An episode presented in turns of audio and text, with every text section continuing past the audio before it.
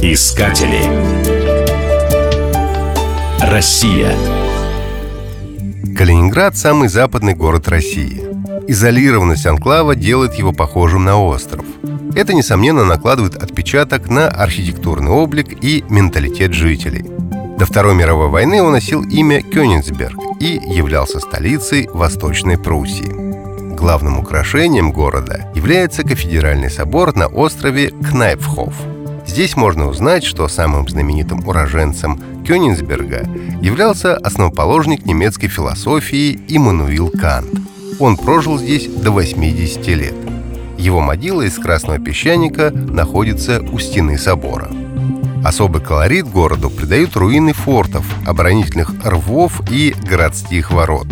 Всего было 15 фортов, которые входили в кольцо оборонительных сооружений на ближних поступах к городу. Лучше всего сохранился форт Дона. Он похож на шахматную ладью из красного кирпича. Неплохо выглядит и пятый форт. Во время войны его считали неприступным и называли «ночной рубашкой Кёнигсберга». Особый интерес представляют бывшие районы Кёнигсберга Амалиенау и Мараунинхоф. Настоящее время это окрестности улиц Кутузова и Тельмана – Здесь можно увидеть типичные дома немецкой постройки с островерхими черепичными крышами. Таких зданий осталось немного. Слишком интенсивно бомбили Кёнигсберг во время войны.